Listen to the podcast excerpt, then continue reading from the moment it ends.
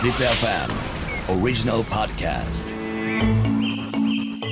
Think about the future.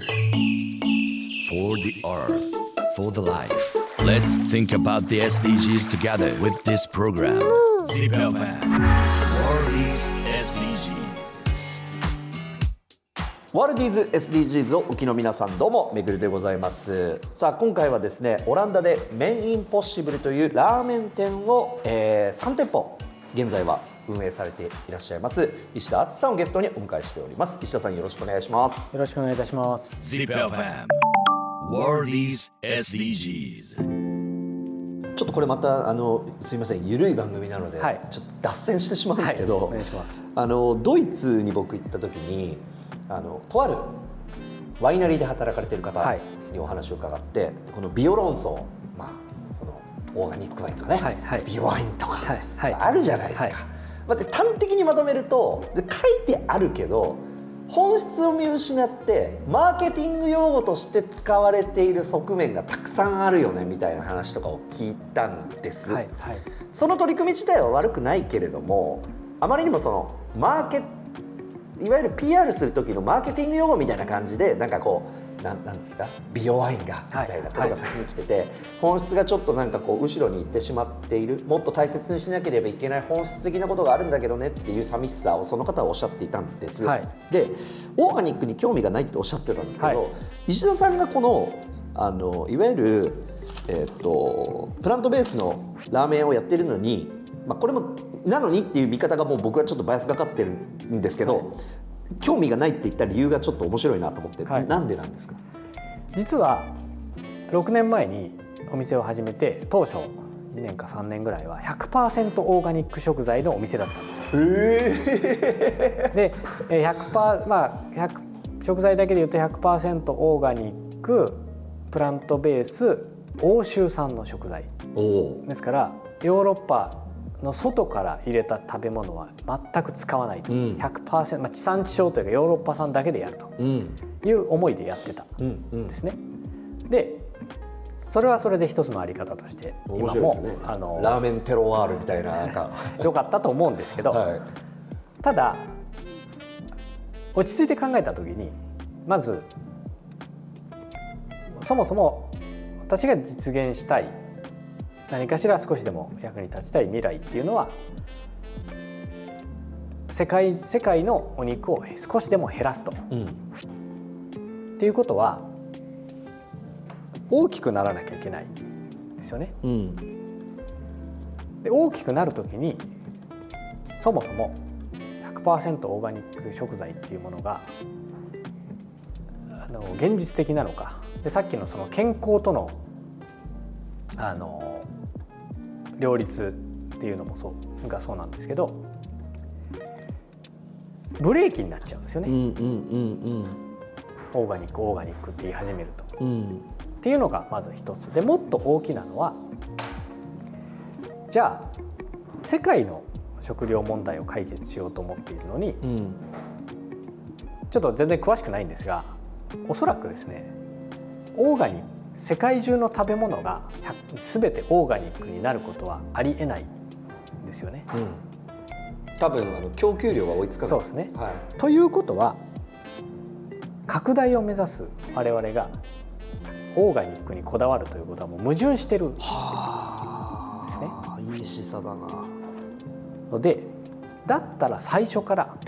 やめようということで途中から方針を転換してオーガニックしか手に入らない食材はもう結構あるのでそれは引き続き使ってますがあのアンチオーガニックとまでは言わないですけどこだわらないうんいうふうに転換しました。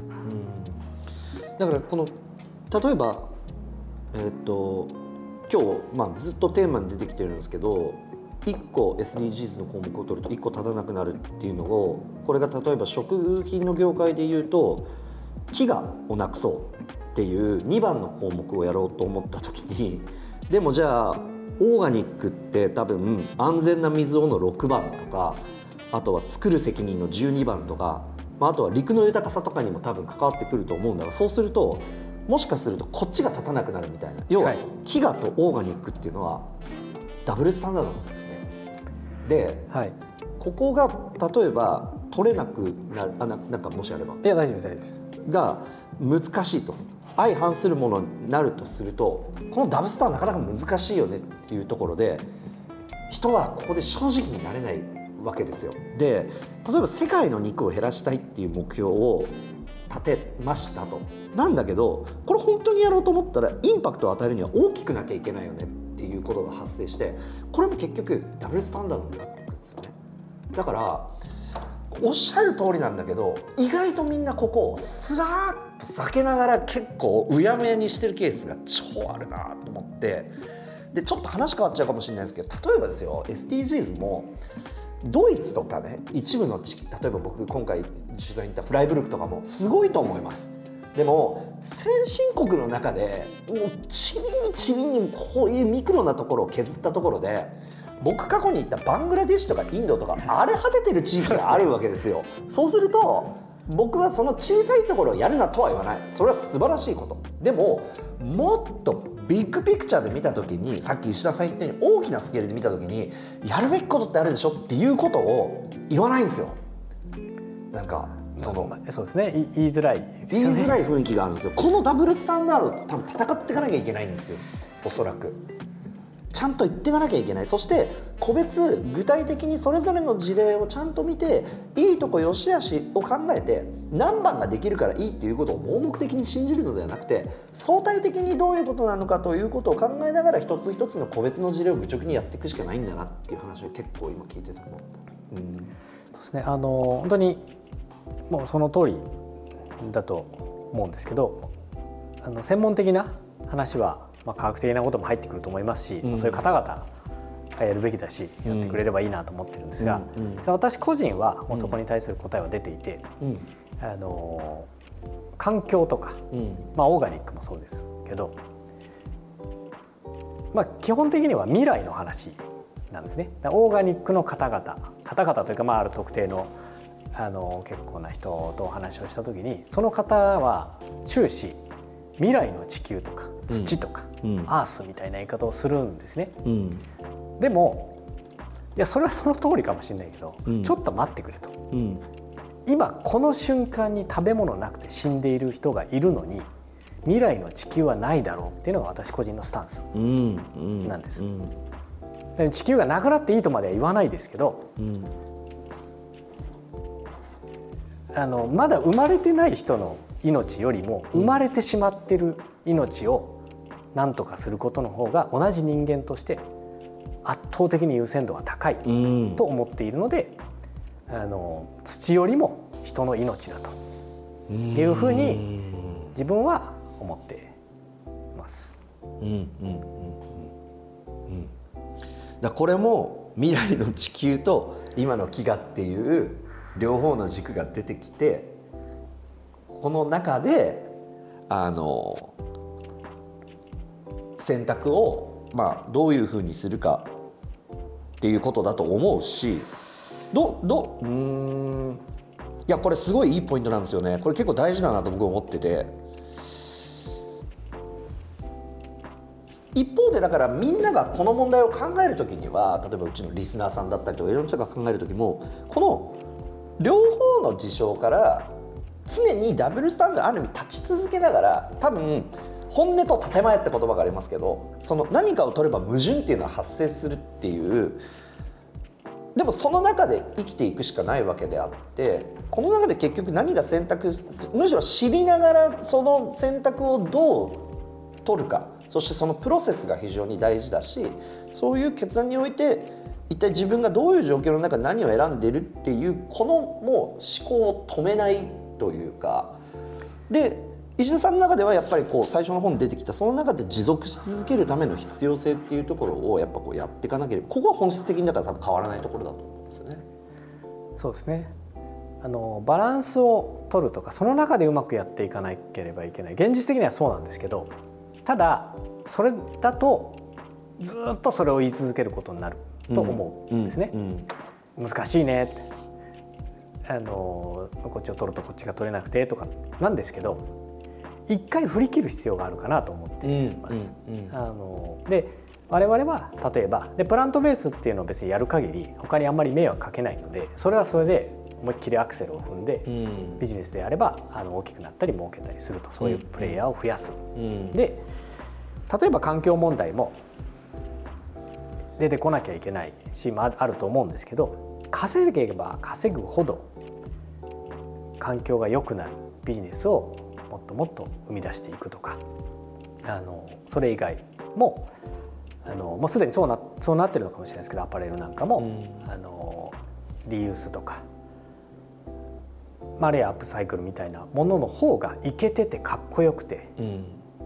儲かるというモデモデルをどんどん作っていくと、うんまあ、それぞれのプレイヤーがあの人間の本質的な欲望と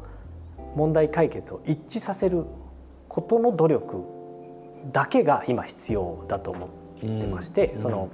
資本主義の限界とか売上市場主義のあのデメリットみたいなことをどれだけ騒いでてもうん。世の中1ミリも変わりませんよと。うん。なんかその新しい何かを作ることに時間を割きませんかっていうのが私が思っていることですね。うん。いやー。いろんな観点がすごく今回はあって取り組みのみならずあのちょっとすみませんオフトピックになりそもそも論みたいなところもいっぱいお話聞かせていただいたんですけれども非常に学びがたくさんありがとうございます。ありがとうございました。あとまあ最後にあの結びとしてはい今後メインポッシブル石田さん取り組みがどこに向かっていくかというところを伺いたいなと思うんですけどもこれからははい。どういうふうに事業展開等もお考えですか？あの重い創業当時、今完全に一人で最初2、3年やった時から今は3店舗まあ何十人っていうふうになってきていて、えーもうここまで来たら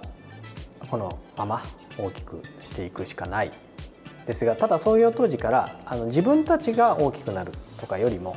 こういうラーメンが世の中に増えていくラーメン屋さんが増えていくで願わくばラーメンだけじゃなくてサステイナブルなビジネスの方がかっこよくて美味しくて儲かるっていう風に少しでもしていきたいので、うん。そうなってくれれば別に僕らがどうである必要はないんですけど、うん。ただなかなか私の知る限りそういうプレイヤーはまだまだ出てこないので、うん。その間は自分たちも一つのプレイヤーとして増やしていくしかないうん。と思っていますので、まあこういうが他の国でやるってなると出会いもありますので自分たちがやりたいって言ってできることではないんですけど、私の役割としてはいろんな国とかあの地域に行っていろんな方とお会いして少しでも増やしていくと。うん。そうですね、まあ、何店舗とかっていうの目標はないんですけど、うんまあ、何十店舗何百店舗になっていけば、うん。ちょっとでも先ほど言ったように世の中の人が「あれ?」っていうももしかしたらこれって面白いことになっていくのと。うん。ビジネスとして成り立つのみたいになれればいいかなと思ってます。このラジオを聞いてくださっている方ぜひあの石田さんとビジネスしたい方はぜひお願いします。あのぜひ世界各国からオファーをお待ちしておりますので、はい、あのなんかもし必要であれば僕に連絡くれればつなげますのであのなんなりと石田さんに直接 SNS とかでもいいのかな？はい、もちろん大丈夫です。大歓迎です。はい。ということでございまして。いやー本当にあのちょっとすみません。長くなってしまいましたけどもとんでもないです。ありがとうございたくさんます。の学びをいただきありがとうございましたこれからも本当にあの応援しておりますので頑張ってくださはいい、ありがとうございます。はい、ということで今回はオランダでメインポッシブルを運営経営、えーお店を開かれている石田敦さんにお話を伺いましたありがとうございました、はい、ありがとうございました。ZIPFM. World is SDGs.